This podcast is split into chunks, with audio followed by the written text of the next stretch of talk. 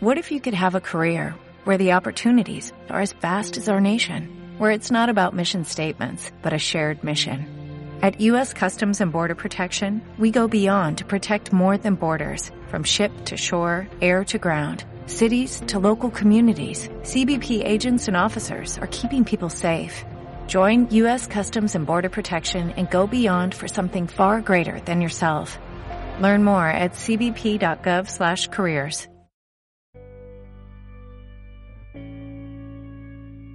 su Biblia, voy a hacer la lectura un poco diferente. Vamos a ir primero a el libro de Segunda de Samuel, capítulo 12, porque debo darles un poquito de introducción al lenguaje de las parábolas como género. Y es muy importante que usted entienda cómo funciona la mecánica de las parábolas, cómo es que ellas nos, nos atraen, nos atrapan y nos, nos transforman. Para eso, la parábola que seguramente nuestro Señor Jesús la conoció y creo que quien le enseñó a Jesús a usar las parábolas fue, fueron los profetas de Israel. Y tenemos aquí una parábola del profeta Natán en el capítulo 12 de Segunda de Samuel. Leo para el beneficio de todos. Ustedes, si no conocen el trasfondo histórico, ha pasado un año más o menos de un secreto guardado para David, su vida secreta de pecado había estado en adulterio con una mujer llamada Betsabé. Y ese adulterio llevó inclusive a que él participara en un asesinato, el asesinato de esposo de Betsabé. Después él se casa con Betsabé, pero él no ha llegado al punto del arrepentimiento y de la fe. Seguramente en su corazón reconocía que algo no estaba bien, pero todo parecía seguir prosperando en su reino. Y aquí llega entonces la parábola. El Señor envió a Natán para que hablara con David. Cuando este profeta se presentó ante David, ni siquiera lo saludó. De una vez le entregó la parábola. Dos hombres vivían en un pueblo. El uno era rico y el otro pobre. El rico tenía muchísimas ovejas y vacas. En cambio, el pobre no tenía más que una sola ovejita que él mismo había comprado y criado. La ovejita creció con él y con sus hijos, comía de su plato, bebía de su vaso y dormía en su regazo. Era para ese hombre como su propia hija. Pero sucedió que un viajero llegó de visita a casa del hombre rico, y como éste no quería matar ninguno de sus propias ovejas o vacas para darle de comer al huésped, le quitó al hombre pobre su única ovejita. Tan grande fue el enojo de David contra aquel hombre que le respondió a Natán, tan cierto como que el Señor vive que quien hizo esto merece la muerte. ¿Cómo pudo hacer algo tan ruin? Ahora pagará cuatro veces el valor de la oveja. Entonces Natán le dijo a David, tú eres ese hombre. Bien, si usted quiere entender el poder de las parábolas, ahí la tiene. Una historia muy atractiva que es cautivante pero una historia también que te atrapa y te obliga a ver tu corazón confrontándote con lo que hay en tu corazón. Pero también una historia de gracia que convierte el alma y que trae ánimo. Después leeremos cómo David aceptó la disciplina del Señor y cómo recibió de hecho no solo el regalo del perdón, sino que recibió otro nuevo hijo que fue precisamente el gran rey Salomón. Así funcionan las parábolas, son esos movimientos de las parábolas y durante las próximas semanas vamos a ver esos movimientos de las parábolas. Primero, las parábolas nos atraen, son exquisitas y nos envuelven. No podemos resistirnos a la tentación de meternos dentro de esa historia, a dar una opinión o a participar en ella. Las parábolas son cautivantes. En segundo lugar, las parábolas son confrontadoras, porque una vez nos atrapan ya no nos podemos salir de ahí. Y nos toca ver el corazón y tomar decisiones. Y en tercer lugar, las parábolas nos convierten, nos conectan con la gracia de Dios. Porque nuestra alma necesita más que cualquier otra cosa la gracia de Dios. Entonces, con esa breve introducción, vamos a ir a leer el texto de la primera parábola que está en Mateo capítulo 13 y después de eso vamos a orar y a compartir esta parábola. Ese mismo día Jesús salió de la casa y se sentó junto al lago. Era tal la multitud que se reunió para ver lo que él tuvo que subir a una barca donde se sentó mientras toda la gente estaba de pie en la orilla. Y les dijo en parábolas muchas cosas como estas. Un sembrador salió a sembrar. Mientras iba esparciendo la semilla, una parte cayó junto al camino y llegaron los pájaros y se la comieron. Otra parte cayó en terreno pedregoso, sin mucha tierra. Esta semilla brotó pronto porque la tierra no era profunda, pero cuando salió el sol, las plantas se marchitaron y por no tener raíz, se secaron. Otra parte de la semilla cayó entre espinos, que al crecer la ahogaron. Pero las otras semillas cayeron en buen terreno, en el que se dio una cosecha que rindió 30, 60 y hasta 100 veces más de lo que se había sembrado. El que tenga oídos, que oiga. Los discípulos se acercaron y le preguntaron, ¿por qué le hablas a la gente en parábolas? A ustedes se les ha concedido conocer los secretos del reino de los cielos, pero a ellos no. Al que tiene se le dará más y tendrá en abundancia, al que no tiene hasta lo poco que tiene se le quitará. Por eso les habló, les hablo a ellos en parábolas. Aunque miren, miran, no ven. Aunque oyen, no escuchan ni entienden. En ellos se cumple la profecía de Isaías. Por mucho que oigan, no entenderán. Por mucho que vean, no percibirán. Porque el corazón de este pueblo se ha vuelto insensible se les han embotado los oídos y se les han cerrado los ojos. De lo contrario, verían con los ojos, oirían con los oídos, entenderían con el corazón y se convertirían y yo los sanaría.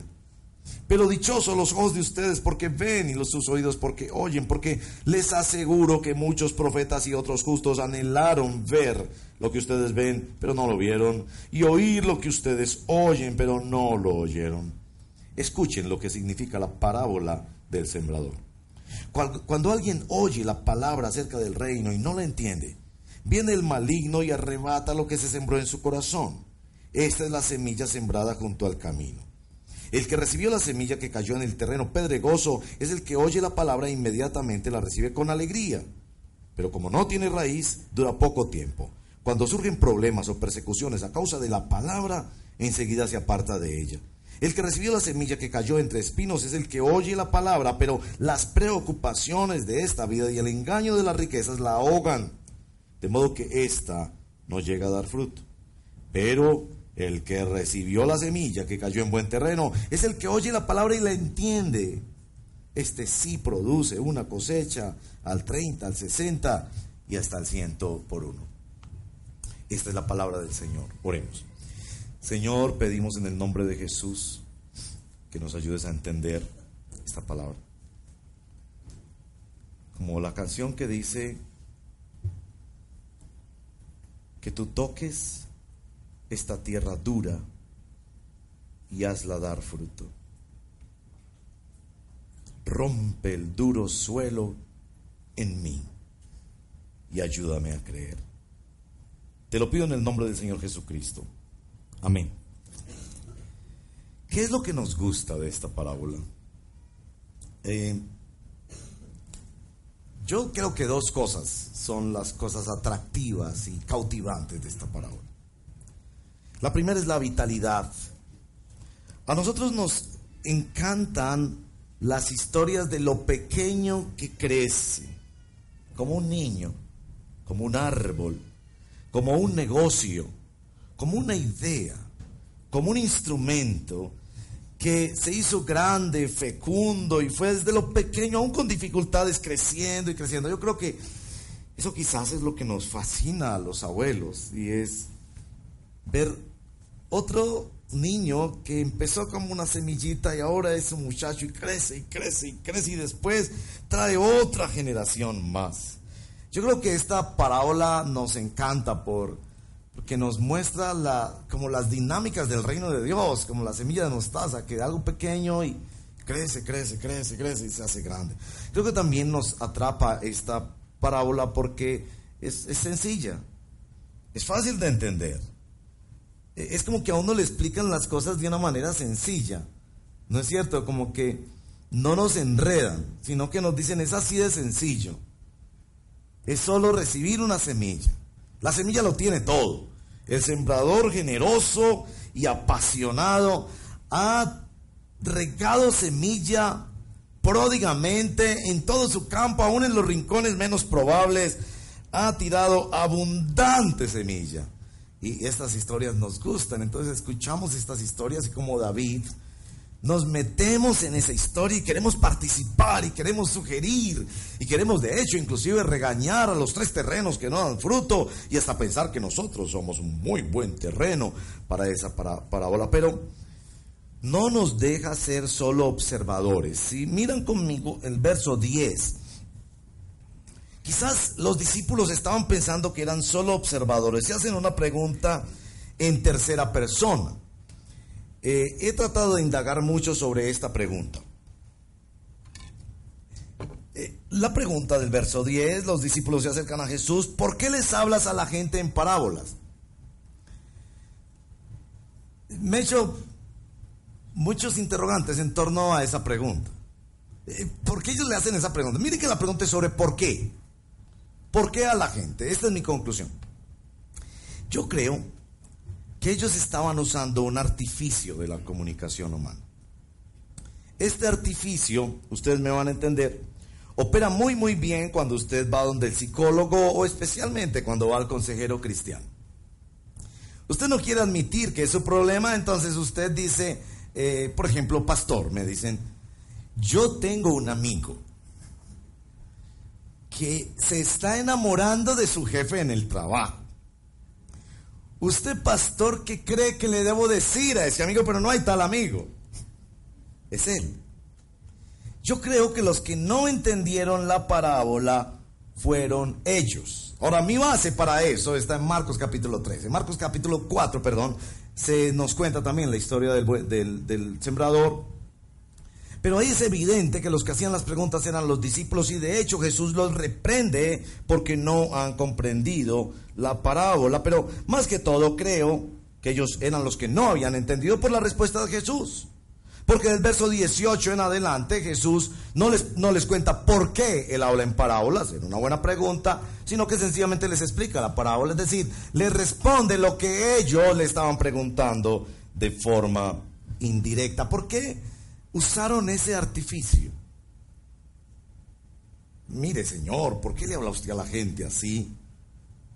Yo creo que es porque nos cuesta muchísimo dejar que las parábolas nos confronten a nosotros.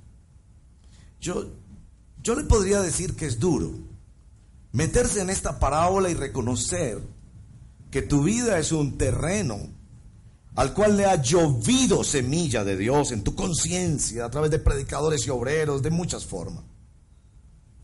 Pero que tú no eres el cuarto terreno, sino uno de los tres. Y, y tener que empezar a indagar cuál de esos terrenos soy yo es duro, pero yo le aconsejo que persevere conmigo en esta reflexión porque yo creo que hay bendición para ti. No solo si descubres tu terreno, sino sobre todo si llamas al sembrador para que sea también el labrador. La parábola nos presenta preguntas. ¿Por qué no daban fruto? ¿Qué terreno soy yo? A propósito, yo creo, francamente, hermanos, que cuando nuestro Señor contó la parábola, Él no pensaba que había alguna gente que era el cuarto terreno. Si somos francos, nosotros no somos terreno blando, abonado y arado para la palabra de Dios. De hecho, una buena teología de las Sagradas Escrituras nos mostrarán a lo largo de toda la Biblia que la palabra de Dios siempre viene en contra de nosotros. Que nosotros tenemos toda clase de resistencias contra la palabra de Dios. Es nuestra forma natural de pensar. Déjenme ser franco con ustedes y, decirles cómo pienso yo. Me avergüenza decirlo, pero es como yo pienso. Si yo estoy en un diálogo con una persona mientras la persona está hablando, yo ni siquiera le estoy escuchando, sino que yo ya estoy pensando cómo contradecirlo. ¿Cuál es la debilidad de su, argumento? ¿Qué es, lo que la persona no sabe? ¿Qué es lo que esa persona no entiende? Y a renglón seguido yo voy a dar mi propia parte del argumento y ni siquiera lo estoy escuchando. Así funciono yo. Yo no sé cómo funciona usted. Si usted diría, cuando Dios dice, haz esto de inmediato, hay algo en mi corazón que salta a decir, sí, Señor. Yo no sé cuántos de nosotros diríamos con David, oh Señor, cuánto amo yo tu ley. ¿Cuánto amo yo tu ley? No somos más bien de esas personas que, ¿qué están diciendo para contradecir? Que vemos pero realmente no estamos mirando, que oímos, pero realmente no estamos escuchando. ¿Qué es lo que, qué es lo que el sembrador espera que se vea en esta semilla? Que produzca esta semilla. Y necesito meterlos un poquito en la teología de la palabra de Dios, yendo a otro texto de la palabra. No sé si los de eh, media pueden conseguirla rápido porque no se las dije. Juan capítulo 5 verso 39 y 40. ¿qué es lo que ellos tienen que ver cuando llegue la semilla? ¿Qué es lo que ellos tienen que escuchar cuando llegue la parábola? Y aquí hay que hacer una corrección sobre nuestra comprensión de las Sagradas Escrituras. Porque el énfasis no está en las Sagradas Escrituras en qué se dice, tanto como en ¿Quién lo dice? Es palabra de Dios porque sale de la boca de Dios. Aquí está Jesús en una confrontación con los líderes judíos, Juan capítulo 5, verso 39. Ustedes estudian con diligencia las escrituras, le dice Jesús a los líderes religiosos, porque piensan que en ellas hayan la vida eterna. No, tenés era un pensamiento correcto. Usted podría decir, claro, porque leen la Biblia porque la Biblia les da vida y no solo esta vida, sino vida eterna. Pero parece que Jesús está diciéndoles que eso es incorrecto. Y ellas son, continúa Jesús, las que dan testimonio en mi favor. Es decir, la Biblia, la palabra de Dios, es palabra de Dios tanto cuanto te conecta con el sembrador, con la persona del Señor Jesucristo. Por eso lo reprende en el verso 40. Sin embargo, ustedes no quieren venir a mí para tener esa vida. Ellos pensaban que tenían vida estudiando Biblia y ellos tenían vida era acercándose al sembrador. Y guárdenme ese pensamiento porque es muy importante para nuestra conclusión de hoy, pero por ahora les quiero decir esto. Escúchenme bien porque sonará un poco extraño. La Biblia no salva a nadie. Ni tenerla debajo del brazo, ni sabérsela de memoria, ni estudiarla todos los días.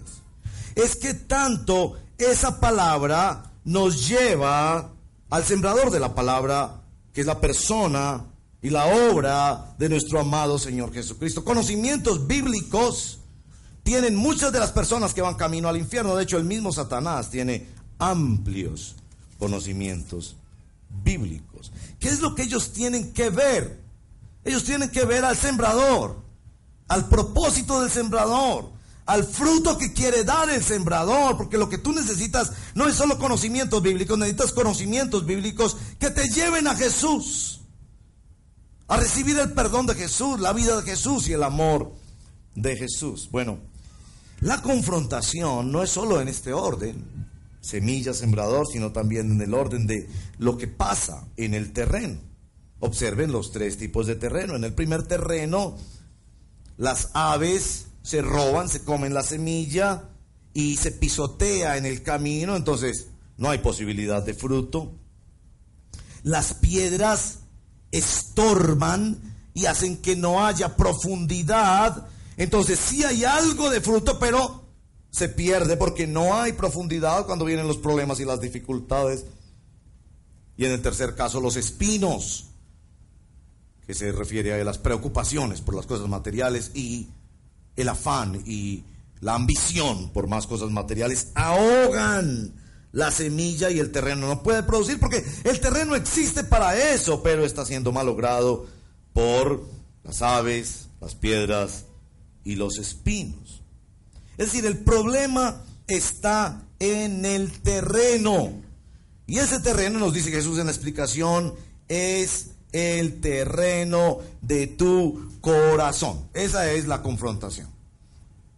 Así que nos parece encantadora la historia porque nos habla de algo hermoso de la naturaleza. Entramos allí y cuando ya estamos allí, bueno, ¿cuál es tu terreno? Yo le pregunto, ¿cuántos sermones ha escuchado usted?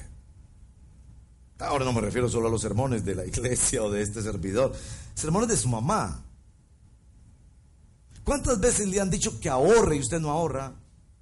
¿Cuántas veces le ha dicho que no trasnoche y usted trasnocha, que cuide su salud, que tenga buenos hábitos, buenas posiciones, que no hable tanto, que no meta tanto la pata hablando, etcétera? ¿Cuántas veces nos dicen cosas que nosotros jamás practicamos?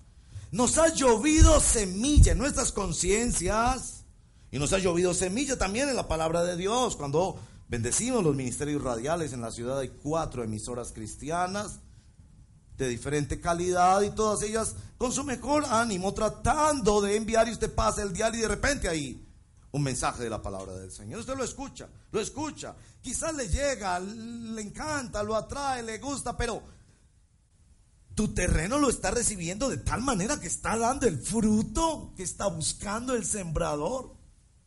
Hermanos y hermanas, eh, las parábolas lo confrontan mucho aún.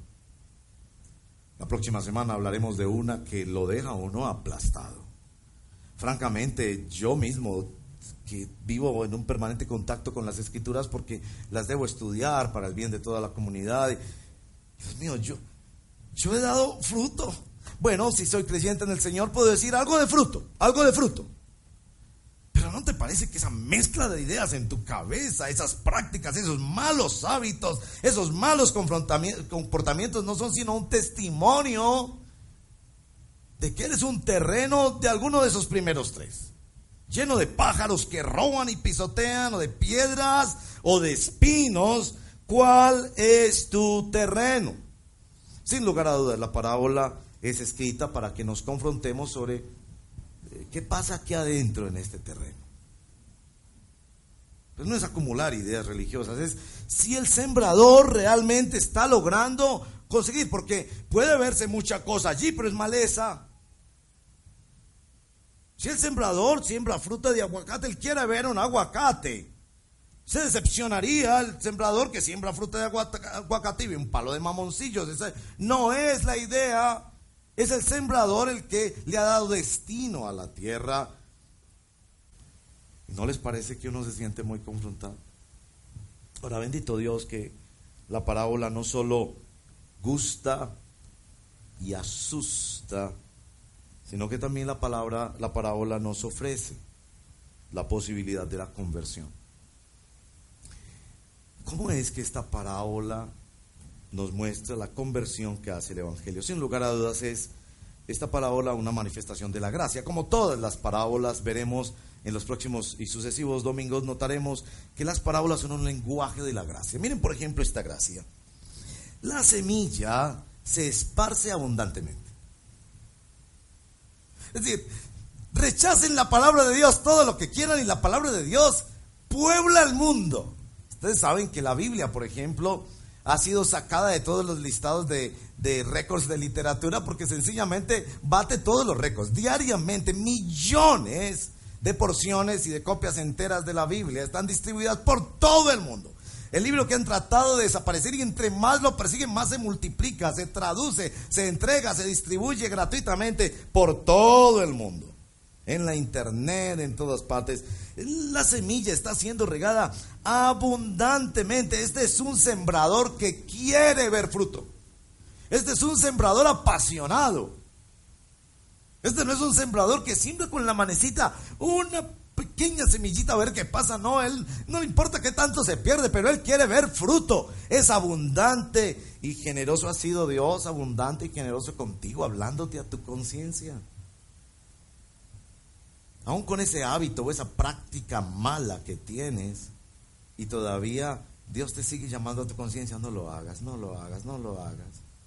Y todavía te da el chance de que no se endurezca tu conciencia al punto de que pienses inclusive que estás haciendo bien y Dios sigue sacudiendo tu conciencia.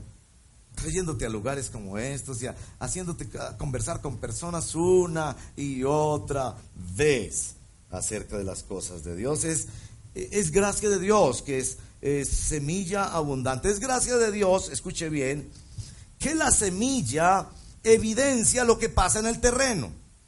Es cuando llega la semilla que el terreno se da cuenta del problema que tiene. Esto es maravilloso de parte de la, de la gracia de Dios. Es decir, que es la palabra de Dios que como un espejo nos hace ver qué es lo que está pasando en nuestro terreno. Si no llegara la palabra de Dios, de repente el terreno pensaría, oh, qué maravilla, soy un terreno lleno de piedras. De pronto es que aquí deben venir a sentarse los niños a jugar. Y perdería total conciencia de que ese terreno tenía un propósito diseñado por Dios. La semilla entonces es imprescindible para detectar el terreno. Se vuelve como en un elemento catalítico para permitirle al terreno saber cuál es el problema. Porque él ve el terreno del lado dando fruto y a él también le cayó la semilla y él se pregunta por qué la semilla y empieza a encontrar lo que está pasando en su terreno. Es la gracia de Dios, que no solo es abundante, sino que también es evidencia de lo que pasa en nuestras vidas. Bueno, es la gracia de Dios que divide los terrenos en dos tipos. En los terrenos relajados, en cómo están, que piensan que es normal estar sin el fruto que Dios busca para su gloria, y en los terrenos que se inquietan, que se preocupan. Y es precisamente ese el terreno que yo les invito a hacer eh, esta mañana, porque creo que la gracia de Dios en esta parábola nos invitan a la inquietud, a la inquietud de ver qué pasa con mi terreno. Imagínense si David hubiera escuchado la parábola de Natán y no se hubiera inquietado. Pero David se inquietó, aceptó el diagnóstico que esta parábola le traía, aceptó la disciplina de Dios que fue muy severa en aquel caso.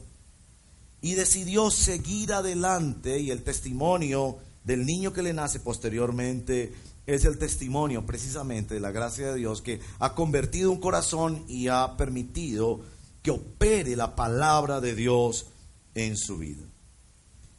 Ustedes saben que estos terrenos tienen estos problemas, pero que son elementos externos los que han creado estos problemas. Las piedras, los espinos, los pájaros. Usted no conoce ningún terreno que se autodesmalece o que se autodespiedre o que se autodesespine. En la parábola está diseñada para que el terreno le pregunte al, al sembrador, ¿harías algo conmigo? ¿Hay esperanza para este terreno todavía? ¿Le quitarías las piedras, por favor? ¿Le quitarías los espinos, por favor? ¿Ahuyentarías los pájaros, por favor? Evidentemente la parábola es para que el terreno se autodescubra y reconozca su absoluta impotencia. Esto es lo que más duele en la predicación del Evangelio, pero es lo más glorioso en la predicación del Evangelio.